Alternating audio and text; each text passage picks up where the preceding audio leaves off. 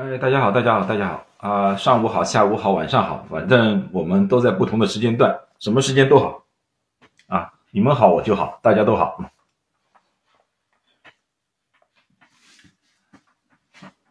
哎呀，我再调整一下位置。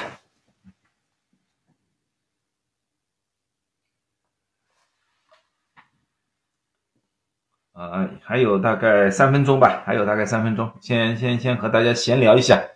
先闲聊一下，呃，今这个星期我没有木工的木工的活和大家展示，因为这个星期没有空做木工活，啊，因为这个星期还是挺忙的。嗯，我不知道上次有没有和大家说过，就是美国的疫情，但是不是 新冠的疫情，而是流感的疫情，啊，挺严重的。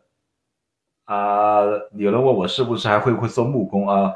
你们，你看我上几次的直播就可以了。上期的直播开始之前，我都会把我的木工的那些东西给大家展示一下。啊，你有空的话，你去，你去，你去看一看吧，好玩啊！其实也这个好玩啊。本来我在这里，呃，这个地方也可以想放我一些木工的一个呃视频，后来想还是把它放在医学专业上啊比较好，其他东西我就不转发在这里了。呃。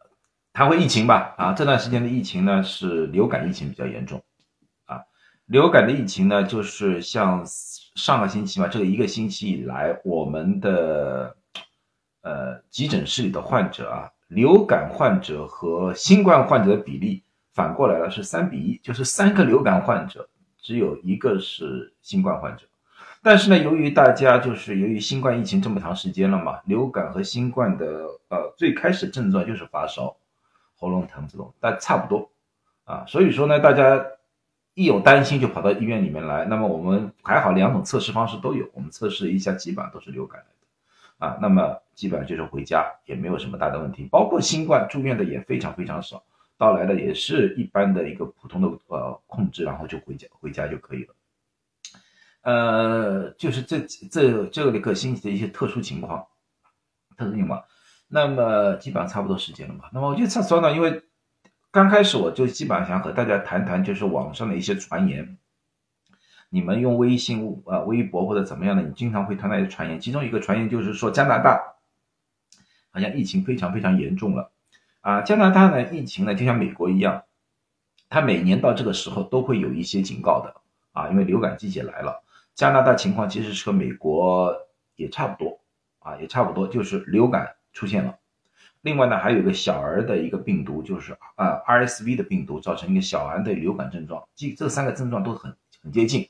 那么呢，这样子情况出现之后呢，卫生部门呢就出来喊话，就是大家要小心，尽量去打疫苗。其实他们说的疫苗不但是新冠疫苗，还有流感疫苗啊，美国也是，美国今年打流感疫苗的人也不多啊，所以说流感提早出现也。情有可原，也也也可以理解，就是说可以理解这个情况，啊，但是，呃，有些媒体呢，就里面就断章取义，就说啊，加拿大的医院全部爆满了，啊，看不了病人了，这个又有一点，又有点胡吹了，又有点胡吹，因为加拿大在去年奥密克戎最高峰的时候，新冠住院患者是，呃，大概一万多吧，大概大大超过一万多，现在大概在五六千人，就是一半。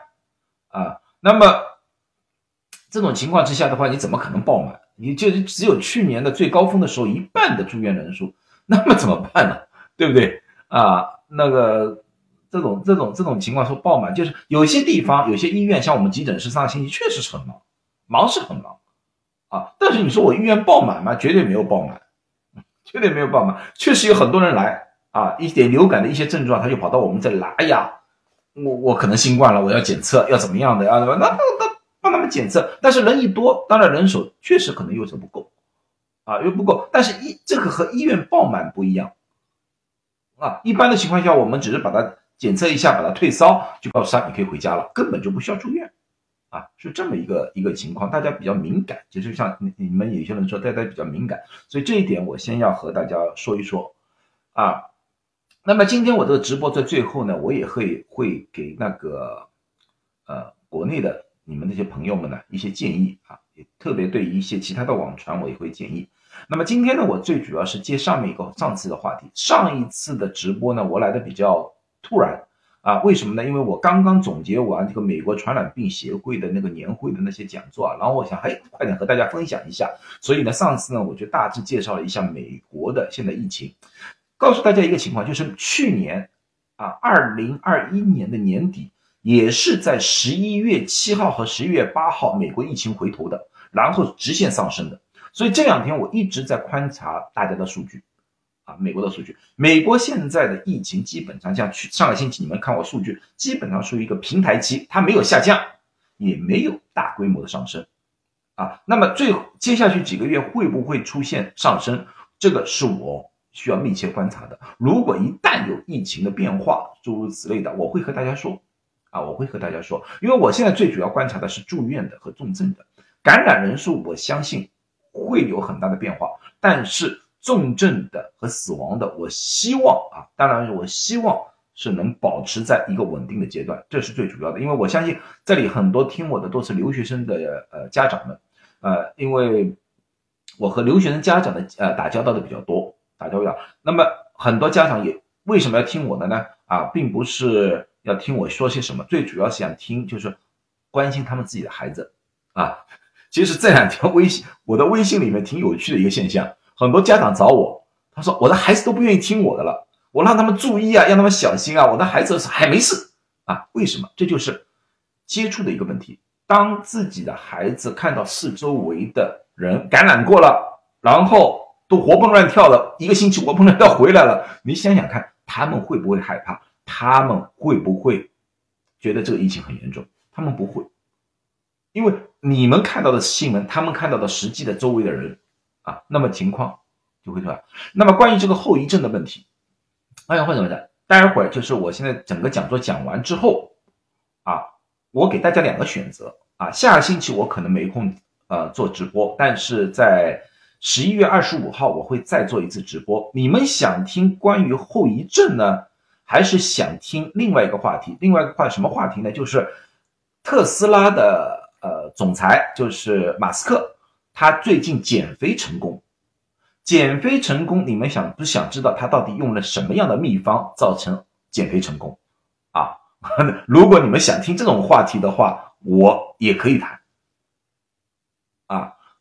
所以说这两个啊，你们待会儿到最后你们可以选择一下，你们想听我说什么，我都可以说，好不好？好，那么啊，那个闲话已经说完了，那么我们就啊加入到一个主题吧。加入到主题啊，从新冠来说，新冠一般的来说的话，我们现阶段有两个要注意的，一个就是预防，一个是治疗，这个是很很重要的啊。预防，你不管是从美国的，或者说世界卫生组织的，还是中国的。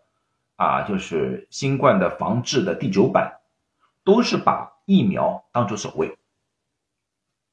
上星上一星期的我讲过，现在的奥米克戎的出现的各种情况和原始毒株有很大的差异，它变异点太多，所以说现在我们要。考虑的就是原始的那个疫苗到底是否还是有效，是不是需要打二价疫苗？那么二价疫苗到底有没有数据显示它是有效的？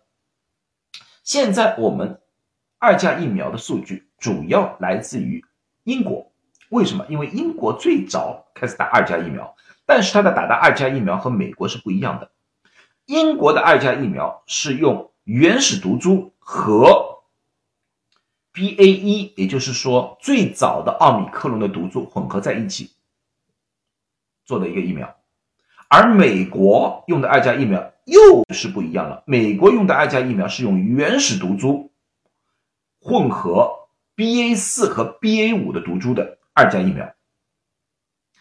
因为英国打的比较早，英国数据出来的比较早啊，所以他们的研究用了莫德纳的二价疫苗。莫德纳二价疫苗，他们一一共有八百一十九个人参加了这个临床研究，在十月六号公布了一个数据。好，那么这上面你们来看一看，这上面有两个两个图表。第一个图表，第一个图表里面就是说蓝色那个啊，这个蓝色的。它是最主要用的就是原来的疫苗作为加强针，而这一个是用了二价疫苗啊。那么呢，它分成两组，一组呢是过去没有被感染过的啊，这这群人是过去没有被感染过的，只是打疫苗；而这一群呢是过去被感染过的，再打疫苗，加强针疫苗啊。那么大家就大家就可以看到了，就是在没打之前。啊，这需要就是没打那个加强针之前，这两者的底线是差不多的，就是它们一个基础值是差不多的，就是这最主要看就是针对奥密克戎这个变异体的抗体，中和抗体啊。但是打完加强针之后，打完加强针之后，那么情况就不同了。打完加强针之后。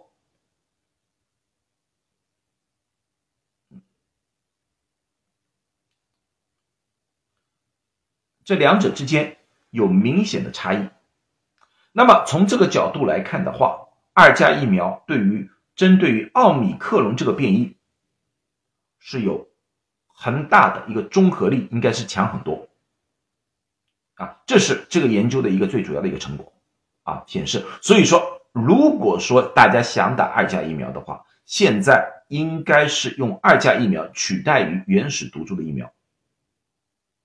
啊，对，基本上都是英文，所以我今天和你们说，把把这个东西翻译出来，告诉大家啊，尽量告诉大家，省得大家啊去，呃，去去去翻译这些东西啊，去翻译这些东西。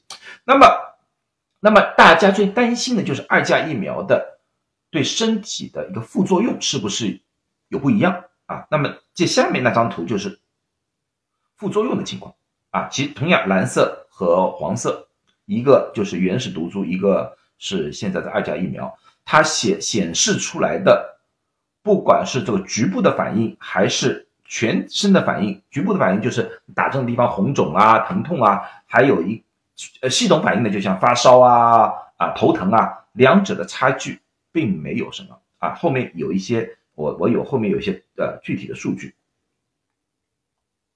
，OK，具体的数据。那么它不但这样子看，还看翻几针，就是说它和过去打针的那些人的。情况比例相比，像这个是疼痛啊、红肿啊、腋窝底下的那个淋巴结、发烧，你们看这些比例基本上是很接近的，就是第二针和第三针，第二第三针和第四针，第二第三这第二针，这这个是第二针，这第三针，这第四针，你看这些比例做副作用的比例都是非常接近的啊，在有一些地方，特别像发烧，反而。第三针和第四针的发烧的概率要低很多，这是为什么？这个我也知道，因为莫德纳刚开始的时候用的量比较高，后来在第三针和第四针加强针的时候量度是下降的，减量了。所以说呢，在发烧上面呢，它的数字也是下降了，这个可以看到，这也可以看到，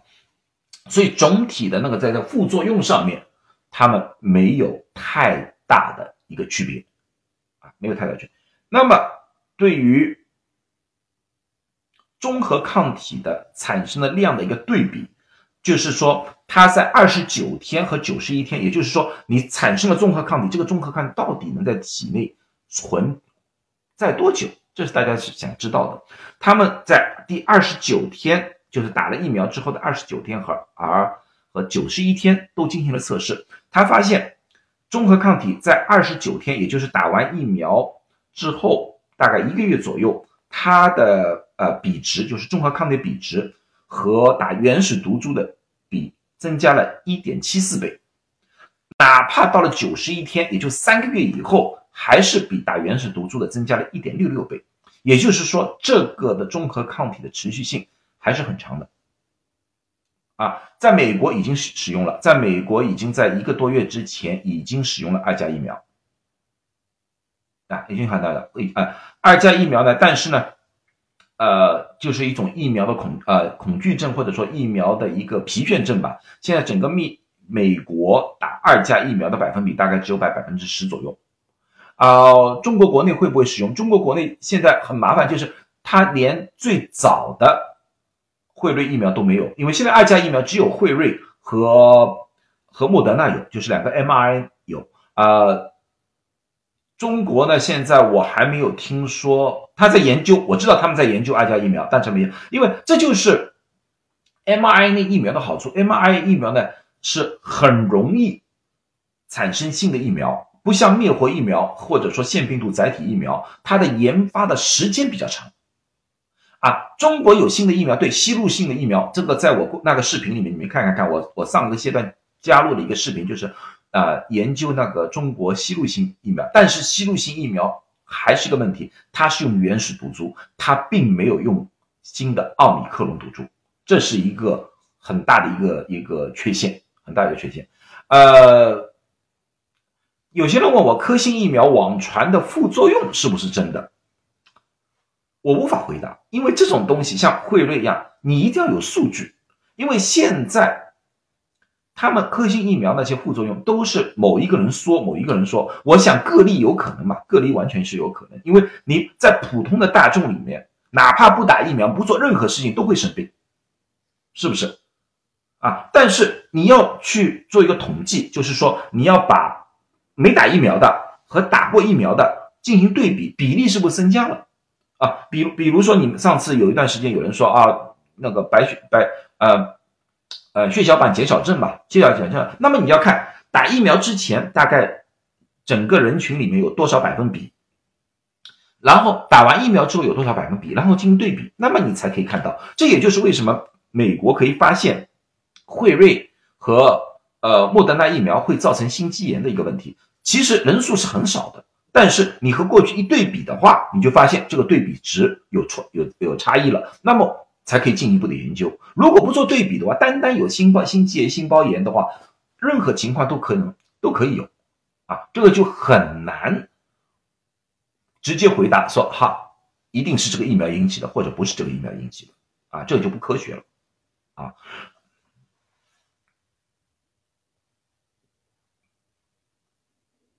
那么。从疫苗的角度来说的话，从疫苗的角度来说的，现在我们另外还有一个问题，就是对对高风险人群到底有多大的帮助？因为大家可能听到了，因为这也是一个自媒自媒体经常说，哎呀，打了疫苗那些人还会感染，打了疫苗那些人还会死啊，确实如此。高风险人群是什么叫高风险人群？高风险人群就是说他们的免疫能力要比普通人要低，年纪越大越是这样子。大家你应该看到了，如果说。你以五十岁以下的人为一的话，就是我们为标准值是一啊，这个人会感染的概率是一的话，如果是五十岁以上的话，每五年，每五年他就会增加一点概率，就增加一点四二的概率，每五年会增加一点四二，也就是说，你五十岁的人和五十五岁的人比的话，五十五岁的人要比五十岁的人的风险要增加大概一点四，一点四，到了八十岁以上。如果要是和五十岁以下人比的话，概率要增加了十六点一，是这么。所以，因为年纪越大，产生抗体、产生免疫能力也就越少啊。这个是大家都可以理解啊。这个这个是自然规律，我们不可能长生不老，我们不可能。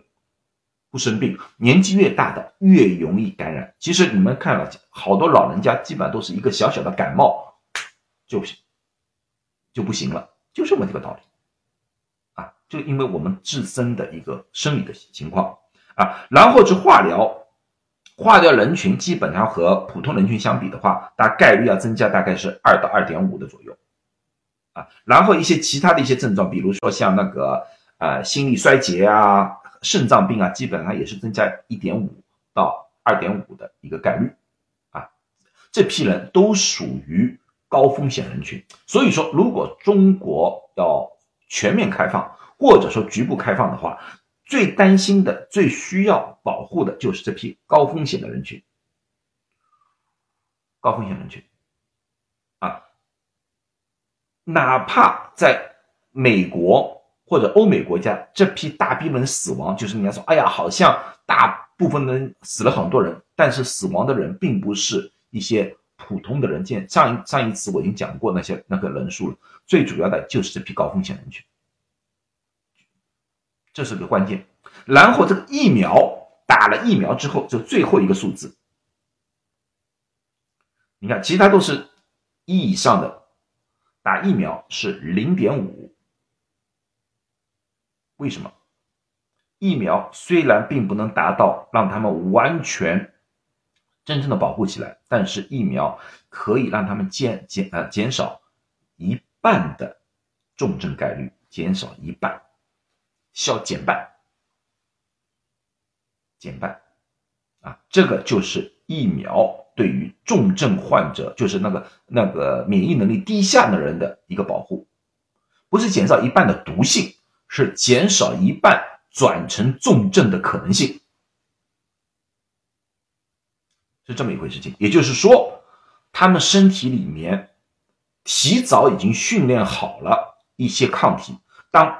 病毒进入的时候，并不是说他们不会被感染，只是他们有了一层的保护机制。这个保护可能并不是非常非常的牢固，但是好过于无。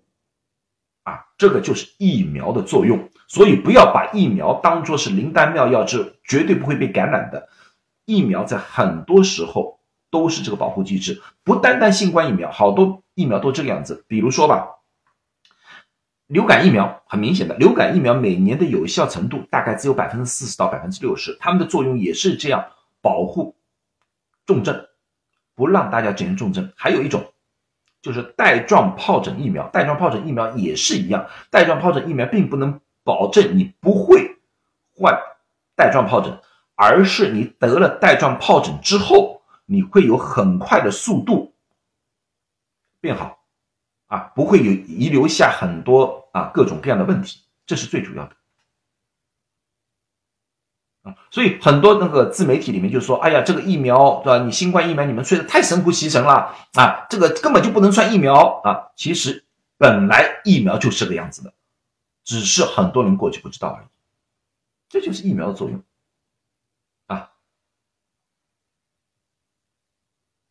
好了，谈完疫苗了。谈完疫苗之后呢，那么我再谈一个另外一个治疗，也也是一种神药。刚刚开始的时候，其实我觉得就是在某种程度时时候啊，很多东西有一些啊，不是黑就是白，你们好多人就不会呃把打到灰色地带啊，不带到灰色地带，呃，是这么一回事情啊呃，谢谢你呃。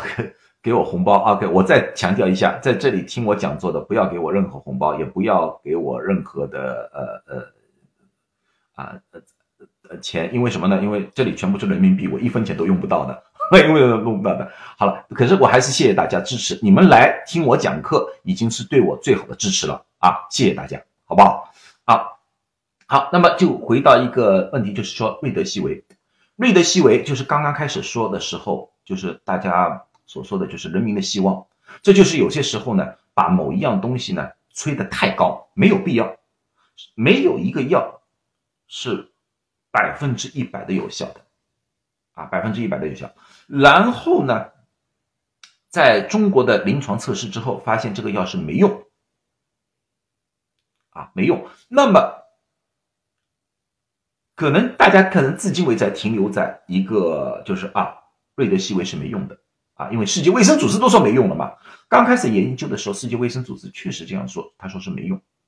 但是后来世界卫生组织把瑞德西韦加入了他们的治疗方案里面，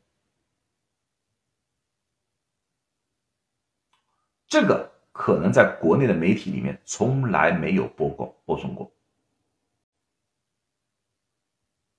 是不是？你们如果在国内，你们看，你们保证会听到的是。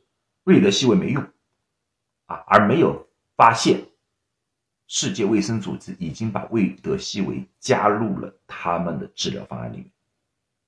为什么？因为和任何药物的时候一样，它并不是它的毒性，而是瑞德西韦使用的时间。在这次传染病学的上面，我们对瑞德西韦进行了一个比较深入的探讨，发现它的好的地方和发现它们它的不足的地方。他们对，因为现在的疾病，新冠，我讲的很清楚，要分要大概分四种患者，一种我们所谓的无症状者，就一点感觉都没有；第二种轻症。这个是占绝大部分，也就是说，像感冒一样的症状，一般是一个星期、两个星期就没事了。第三种是需要吸氧的患者，就是这些患者肺部有一些感染，血氧有一些下降，但是你吸了氧之后，他又基本上恢复了。但是这些患者有概率要变成重症，那些重症什么样？重症就是要插管。插管就麻烦了，插管的死亡概率很高。一旦插管的话，死亡概率大概高到百分之五十，就是一半的人插管的人都会有死亡的概率。然后接下去百分之五十的那些人，基本上都有你们所谓的后遗症。所以我们最主要的就是那些吸氧的患者，不要让他们变成需要插管，这是重中之重啊，这是重中之重而。瑞德西韦，哎，刚开始的时候，在中国做临床测试，或者说世卫做临床测试的时候，他们把瑞德西韦测试在哪一些人？他们把他们测试在插管的那些病人身上，他们发现没有什么明显效果，然后又返回去重新，就是欧美国家重新做临床测试的时候，他们发现这个不对，因为插管患者他们并不是病毒引起，而是细胞因子风暴，而。瑞德西韦并不是针对瑞呃呃呃那个细胞因子风暴的，它是最主要针对于这个病毒的，所以他们把这个测试重点放回去了，放在哪一个人群里面？就是需要吸氧还不需要插管的那个患者，在这个人群里面，他们发现可以减少这些人需要插管的概率、死亡的概率，测试点不一样。所以说，瑞德西韦并不是无效，而是需要使用的点要是正确，这是重重要点点。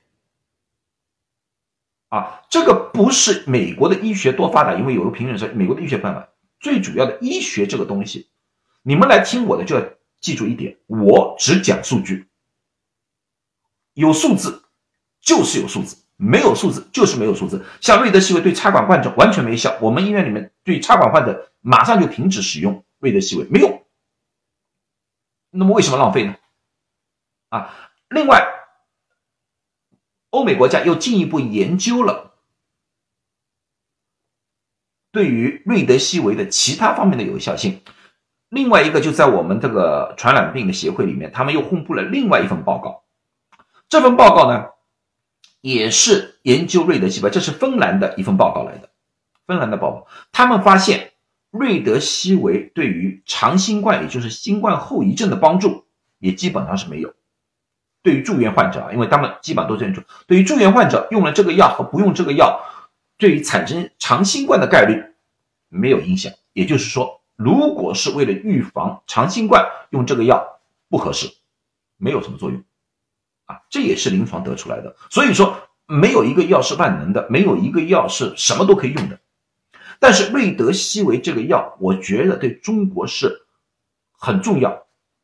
为什么？因为我从头到尾看了第九版的新冠的预防治疗，它里面对于轻症有一套，有一种说法，他甚至引进了美国的特效药 Paxlovid 都放在里面了。对于重症，他用地塞米松啊，用个吸插管呐，他们都有。但是对中间，就是我说的那个需要吸氧都不需要插管的，基本上是没有任何治疗手段的。你们不相信，你们去看看第九版。而瑞德西韦恰恰就可以填补了这个空白。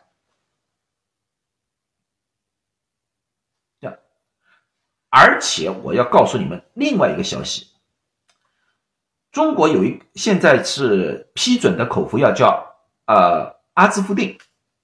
啊，另外还有两个口服药，就新冠口服药在研发当中，一个叫你们如果去查查叫 VV 幺幺六这个药。V B 幺幺六是什么药来的？V B 幺幺六就是瑞德西韦的口服版。如果说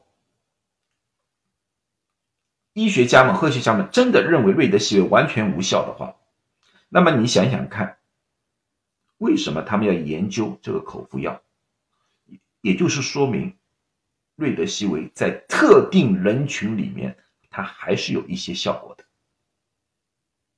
啊，所以他们要研发口服药，确实会更加方便，比针剂更加方便，更适合于中国，但是。如果这个药完全无效的话，那么你何必去研究呢？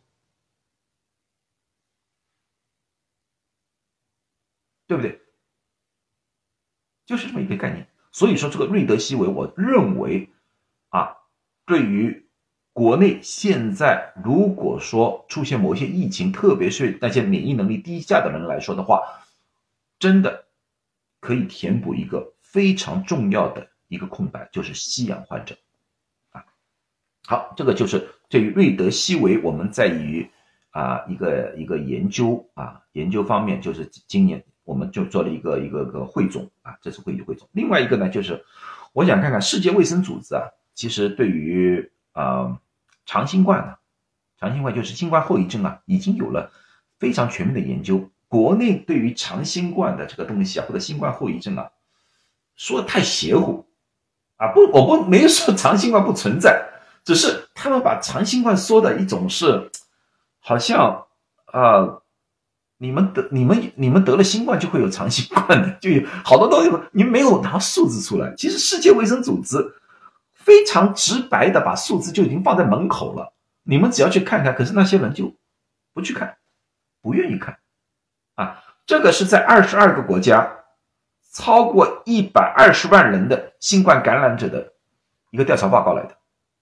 这个不是小数目来的，一百二十万，啊，得出来数字怎么样？我把这个英文给您翻译过来，因为这个他们直接的一个表格，我直接带过来了。我不想，我不想用呃打字出来，打字出来你们以为我有断章取义。他就是直接说了，他是这样说的：长新冠，如果说是得了新冠以后三个月，长新冠的比例是百分之六点二。也就是一百个人里面有六点二个人有长新冠。好，下面一个数字，如果是十二个月以后，长新冠的比例是百分之零点九。那么这个说明一个什么？这个说明长新冠并不是治不好的，而是长新冠随着时间的。慢慢推移是会好的，除非一个小部分的患者。那么哪些小部分的患者，我们我再继续和你们说。这个表格里面其实已经提出来了。另外，你们要看到长新冠的比例，哪一个人群最高？是妇女，二十岁以上的妇女最高。原因我们现在不知道。只是给我们提示，它长新冠的比例高达百分之十点六，而男性二十岁以上只有百分之五点四，年轻人二十岁以下只有百分之二点八，这是三个月。啊，但是到了十二个月以后，年轻人二十岁以下的长新冠的比例只有百分之零点三，而女性二十岁以上的还是保留在百分之一点七，男性只有百分之零点八，也就是说，一千个人里面大概有八个人会有长新冠的可能性。而且随着时间推移，还会更加少。啊，如果说需要住院的，就是刚才我说了需要吸氧，但是不需要插管的，它这个长新冠的概率就高了，达到百分之二十七点五，三个月是百分之十一点一，十二个月。你看，住院的人长新冠的概率就高，因为什么？他们肺部该感染了，病情更加严重，这个是很很高的啊。如果是说要重症患者，也就是说需要插管的那个比例就不得了了，三个月的比例百分之四三点一，十二个月以后还高达百分之二十。我刚才说了什么？就是尽量不要让患者变成重症，这是我们的一个目标来的，不是说不让患者感染，感染如果不到肺部的没问题，啊，但是到了肺部重症的话，这个才是重要的，所以我们必须要保护好那些老人家啊，或者说免疫能力低下的，像。大家可能因为因为今今天不最主要不是讲后遗症，所以说如果要讲后遗症，我下次可以讲怎么样治疗，怎么样预防，我都可以讲，我都没多大问题啊。今天我最主要的就想告诉大家，对于后遗症这个数字，我们也今天有一个讨论啊，应该讨也也进行了一个讨论。OK，对于不住院的患者，不需要的就是刚才我说轻症，他十二个月的比例，像二十岁以下只有百分之零点呃只有零点七，你看。只有零点百分之零点七，那么长新冠啊，这些百分之零点七里面，很大的一个概率是那些住院患者，而不是那些不需要住院的患者。也就是说，不需要住院的患者里面，百分之零点七才有可能，才有可能有一些残留的症状。但是那些残留的症状是什么？是不是像那个网上传的这么邪乎？就是说患者基本上无法生活自理呀，这种东西啊？这个我下一次如果大家有兴趣的话，我会可以详细的介绍一下。啊，根据我的一些经验，为什么我有这方面的经验？因为我是在美国一个很大的医院工作，这个医院叫做 UCSF（University of California San Francisco），在美国西部是一个很大的一个医院来的。我们在二零二零年的四月份，我们已经开设了新冠后遗症的专科门诊，在全世界在这方面的诊所，我们应该我不能说第一个，绝对是排行前十的。而我们现在的这个研究已经归拢在 CDC 的对于啊新冠后遗症研究的一个部门里面了。啊，是是一个大的一个数据库里面的啊，所以我里面已经有很多很多的一个数字啊。你们对 UCS 可能不了解，你们可能知道一个人吧，就是北大的那时候有一个校长叫饶毅，你们听说过吗？啊，饶毅，饶毅就是我们这里出来的啊，就是就是他就是我们从这里就就这里出来的啊。好，那么。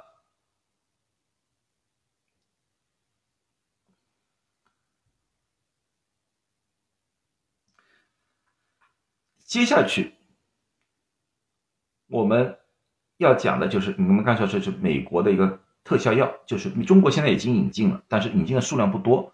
就是我们说的 Paxlovid，Paxlovid 就是惠瑞的一个口服的特效药来的。啊，对于这个特效药推出之后呢，国内确实也刚开始的时候也是有各种各样的不同的杂音。这个杂音最主要说，哎呀，这个药啊没什么效果，这个药副作用很大，这个药怎怎么样的都很大啊啊，这个。这个 Pixlovid 呢，呃，在这我我们这次开会里面也是一个重要讨论的一个一个一个问题来的，啊，因为呢要看它的数据，他们发现呢就是他们最主要的针对了一批人，就是两千多人吧，两千多人进行测试，一千多人是用了那个呃 Pixlovid，一千多个人没有用啊，没有用啊啊，然后呢他们发现，在二十四周，二十四个就是六个月，二十四周以后。你们看看看，用了这个药的死亡人数是零，没有用的死亡人数是十五人，这个差别应该是很明显了吧？大家，这个差距很大吧？我们不单单看这个，还看就是你用了这个药物之后有没有需要再去医院里面住院的，有没有？啊，我们也做了一个数据统计，他们也做了数据统计，在一千零一千多个人里面，用了 Pixlovid 的人里面，也有人需要住院，这个住院的人数是二十三人。但是对于对照组来说的话，需要住院的人数是八十五人。所以说，这个药物绝对可以降低住院，也可以降低呃死亡。而二十三个人是什么样的一个年龄概念？二十三人，他们这次最主要的是六十五岁以上的人群的测试，六十五岁以上的城市。当然，还是这句话，因为我们这里只有一千多个人的一个临床测试，不要抱希望这个药物可以造成百分之一百的无死亡，不可能，不可能，医学上从来没有，只是这群人里面没有死亡，其他人群里面用了这个药，还是有没有可能死亡？还是不要绝对，还是有可能性，只是这个概率会大大减降低。啊，我告诉大家，另外就是关于这个药的副作用啊，在国内的很多呃媒体里面就是说了，就是啊这个药物副作用很厉害。那么副作用的数据也出来了，整体的副作用最主要的副作用是两个，一个是味觉的障碍，第二个是腹泻。味觉的障碍是什么？我的患者基本上过来告诉我，就是嘴巴很苦，发苦。可是我有些，我我我有有几个是中呃说中文的患者，我就问他们了，我说吃中药苦还是这个药苦？那大家又笑了，他说这种不同的苦。那我知道，因为中药的苦是喝药的时候的苦，但是这个药的吃药之后的苦是不一样，它是内在的一种苦，就是你吃什么东西都是苦的啊。这个可能要持续一到一个星期左右，然后就。就就过去了，啊，就过去了。这个不是吃一粒糖就可以解决的，因为他吃什么东西都会苦，但是味觉的一种改变，啊，全。但是这个会好，这个基本一个星期之后回来，基本上都说没事了。所以说这个药的副作用并不是这么厉害，并不是，并不是这么厉害，啊，但是它的效果从现阶段来看的话，还是比较明显的。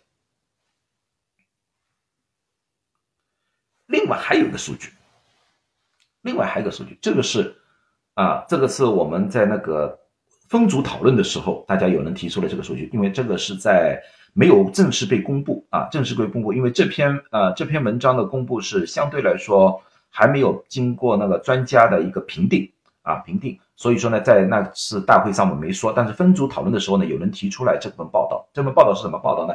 是美国退伍军人系统里面的一个统计报告。在统，在这个里面，他们有九千两百一十七个人用了 Paxlovid，四万七千一百二十三人是对照组，他们没有用。然后他们进行了对比，啊，对比什么？对比长新冠，就是新冠后遗症。他们发现。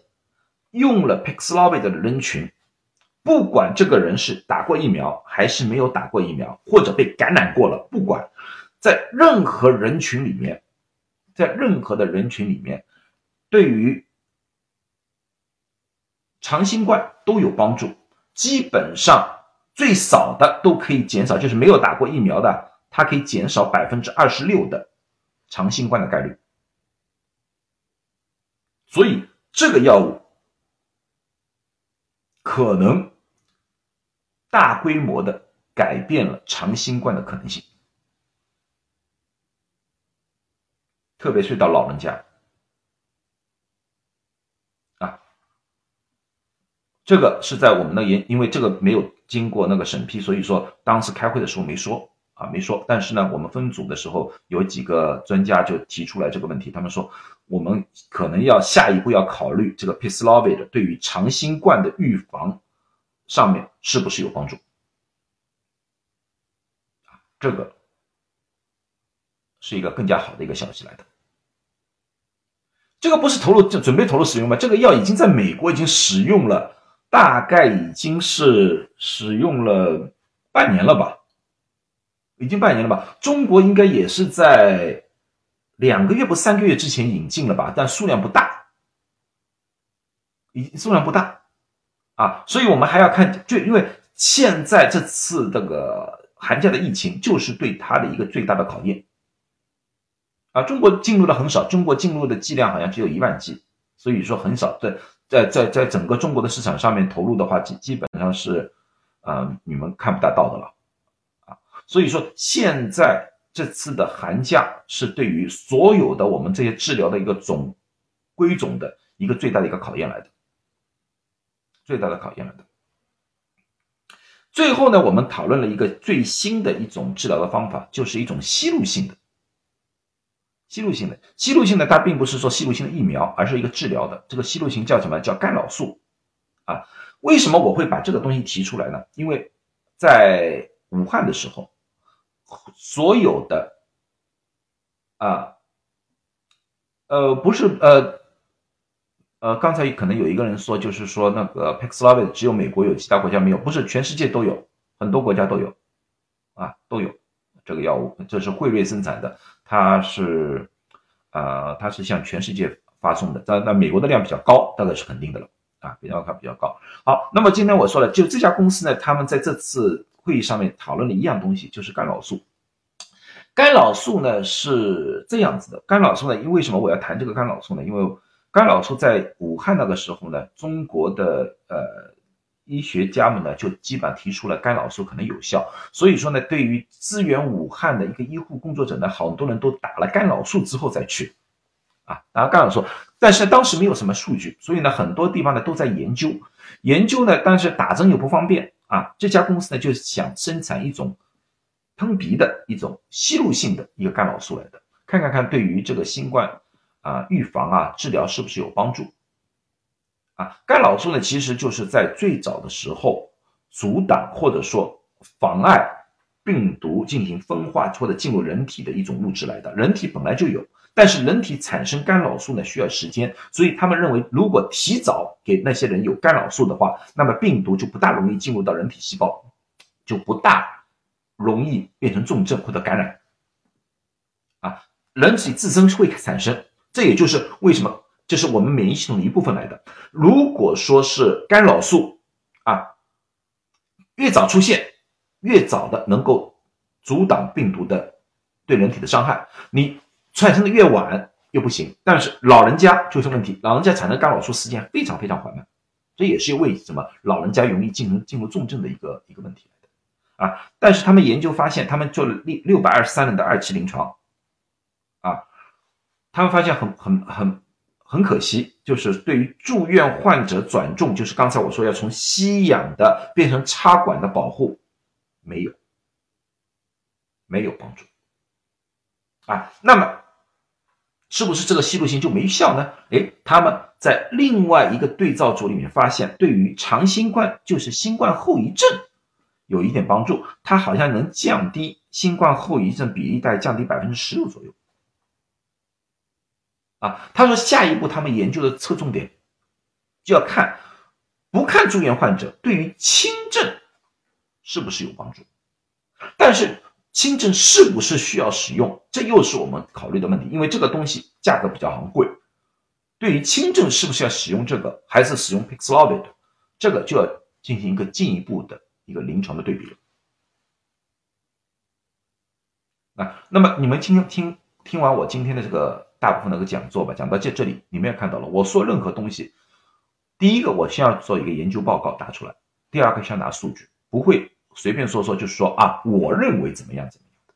数据需要进行分析啊，很多东西都需要这样子。医学是要讲证据的，并不是胡乱的说一说就可以的了。啊，温和了。那么今天我就把这些数据告诉大家了。所以说，大家应该看到，在全世界范围对于新冠的预防治疗研究其实已经从零到现在了，有了很大的一个进步，很大的变化。嗯，新冠如果说大家在二零二零年的时候有很多恐慌，有很多恐惧的话，我完全理解。那时候我也恐慌，我也恐惧，啊，我也进行各方面的研究调查，但是经过了两三年以后。我们对这个东西确实有了更多的了解，啊，很多东西该小心的绝对需要小心，但是过度的恐慌，因为我有一个一次直播的时候，我讲过一个问题，就是恐惧症会降低人体的免疫能力，这点希望大家记记住，这个是绝对的，啊，这也是有研究的。当你产生了焦虑的情况之后，你的生命里面的就是睡眠啊、饮食啊各方面啊都会有所改变，这样子人容易得病。这个我想提醒大家一下。啊，免疫系统你们可以从网上去查，免疫系统和焦虑心态、心理绝对有直接的关系。那么，如果大家要预防新冠，那么我是怎么样建议的？其实我在很多地方我就告诉过大家了。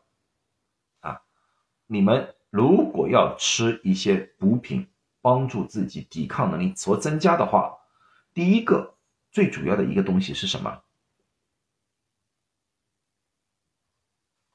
太阳，太阳，阳光。太阳是什么？太阳是最便宜的，也是我们最要紧的一个东西。有一个人说的对了，是维生素 D。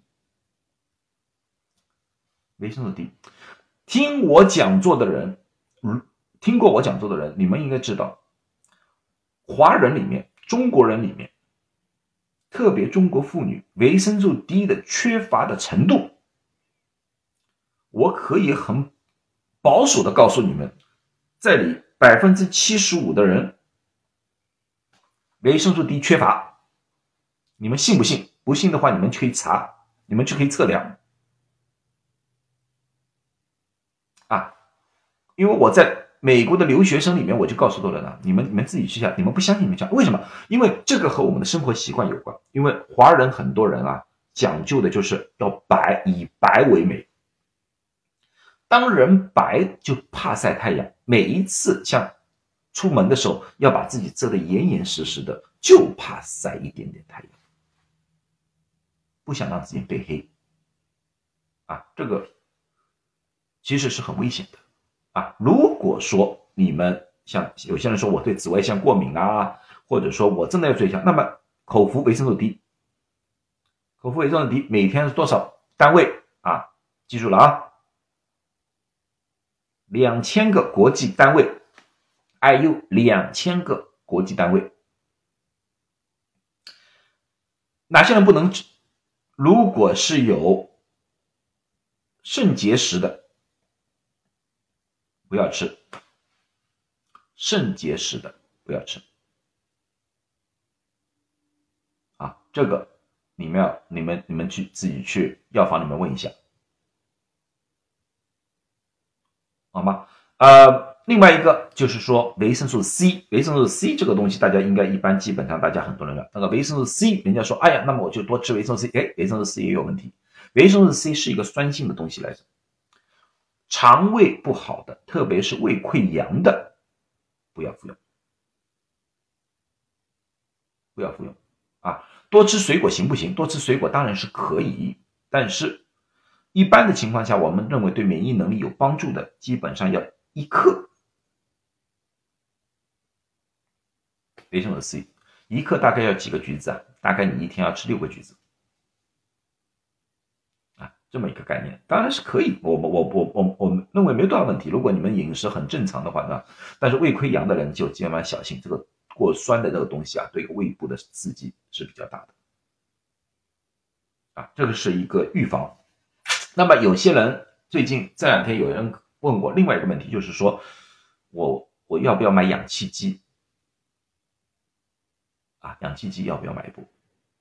呃呃，我的意见，如果说你们家里有八十岁以上的老人，如果你们家里有八十岁以上的老人，但而且对呃一些小地方啊那个。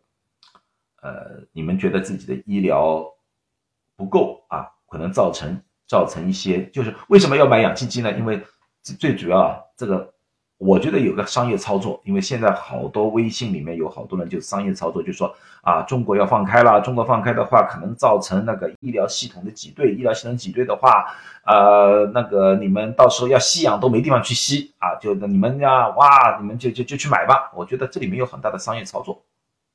商业操作，这里面有几个问题。第一个，氧气机，你们知道怎么使用吗？啊，你们不知道？你们知道要多少的压力吗？你也不知道。像刚才有一位有位听众就说了，哎，我家里有一个小瓶的氧气，我可以吸。这种小瓶的氧气是什么用的？是因为高山反应，就是你爬爬山的时候高山反应使用的，是一个正常的人可以用力吸进去的一种一种东西来的。而当我们的肺部感染的时候，肺部里面充满了液体的时候，或者脓液的时候，啊，我们不是要普通的氧气机，不是制造氧气就可以了，它需要一种压力的压进进去。啊做得到吗？普通的氧气机做不大到所以说这些东西了，你们要买我不反对啊，不是反对，但是你们在买之前最好科普一下，到底应该怎么样使用这个氧气机，什么时候要使用？不是说感染了新冠就要用氧气机，这个是扯淡来的啊，这个完全没有必要的，你一定要达到达到一种什么样叫？就是一般人体的血氧，就是我们你你要买一个东西，我倒建议大家买一个东西，就个血氧仪啊，就是夹在手指上的一个血氧仪啊，血氧仪，血氧仪这个东西就是一个一个东西，就夹夹夹手指的一个。你们在医院里面去看病的时候，他经常帮你夹一个手指啊，就这么一个东西，很简单，在在好多地方有买，大概国内大概是一百啊一百到一百五十人民币吧，我记得是一百到一百五人民币，我相信大家都有能力负担啊。比这氧气，血氧仪是测试什么的？血氧仪就是测试你们血液里面氧气的含量。普通人像我们现在氧气的含量，呀，我那我那个在另外一间房间里面，今天我不能给你们看了。一般的人的血氧是应该高于九十五，也就是你测试一下就高于自己九十五。现在呢，还有一个就是说，你们如果有苹果手表啊，或者小米手表，我听说小米手表也有，它也可以测试血氧，但是准确度我不加清楚，但是他们说可以。啊，如果你们有的话，你们也可以查查看，是不是可以测试血氧。如果血氧在九十五以上的话，小米九十五以上的话正常，没问题，正常。九十到九十五之间，这是需要吸氧的人，吸氧人。如果说是小于九十五的话，啊，九十的话，这有插管的风险。就这三个数字啊，这里面还有点技巧啊啊！长期吸氧有什么副作用？长期吸氧我也不知道有什么道，要看因人而异。每个人根本就没需要在一个高氧的环境里面生活啊。呃，再说一遍，有些人说了，因为我碰到过几个留学生，我让他们测试血氧，他们说我血氧好低啊，我的血氧九十三。我说你没测对，为什么会叫没测对？就是说。血氧这个东西，你不能平躺着测试，一定要坐着或者站着测试，懂了吗？另外还有就是血氧是夹在手指上的，它是通过一个红外线啊去分析里面的血液的透析能力，它还测试到那个呀，很多留学生的女孩子啊涂了指甲油，影响了她的感应啊，而造成了血氧低，所以说你们要。知道，第一要坐起来，正常的呼吸一段时间，不要极力大喘气，就正常呼吸几分钟，然后去测试。最好如果一个测试测出来九十八、九十七，那么就没事。如果说这个值有点低啊，只有只有九十三，换一个手指啊。有些时候有些人的手指太纤细、太幼也会，手指太冷也会造成那个血氧有一些低啊，都有可能。那么，如果说人家说我我测了十个手指，啊，九一九二九三九四九五九六九七九八九九一百，我拿一个哪个数字？啊，这个这个我是个玩笑了，不可能这样子。一般情况下，每个手指都有高低之差，最高值不是平均值，是哪最高值，最高值是最主要的。啊，每个手指的测试，你们不相信的话，你们现在有血氧仪，你都可以每个手指的量数字会有一点差异。取里面最高的就可以了，因为其他低的往往是敏感度不掉，或者说你测试方法不对啊，所以这些东西你看，单单一个小小的血氧也有这么多的知识在里面。你想想看，你个氧气机放在家里，你有这个能力去操作吗？你有这个能力去操作？啊，所以买氧气机你们因人而异，我不反对，也不想推荐，因为我这里绝对不会做任何啊做做任何那个直播带货的一个问题，我从来不会带带任何货物啊，但是我会做一些专业的评估，告诉你们啊，告诉你们，有些钱该花，有些钱不要冤枉。啊，不要花这个冤枉钱，就是这，我就想告诉大家的，啊啊，好了，那么看看吧，大家还有什么问题吧？我把这个新冠看了很多，呃，有有很多东西，我就今天笼统的和大家讲一讲。大家，我想看一看你你大家还有什么问题？我说刚才我没讲清楚的，你们有点不清楚的，你们，嗯，啊，有些人说就听我的，要不要就就听我的啊？不能就听我的，因为啊，毕竟怎么样子呢？我。呃，芯片要不要服用？OK，芯片对对，我要想一下芯芯片可以服用，芯片也对免疫能力有关帮助。但是芯片有一个很大的问题，就是你当服了新冠一旦很长时间的话，可能会影响其他微量元素的吸收。所以说芯片如果使用的话，我每一年最多让大家使用三三个月，一年里面最多是三个月啊，就像说三个月。嗯，好了，那么大家今天再来一回，你们下一次想听我？谈谈后遗症呢，还是想谈谈那个减肥？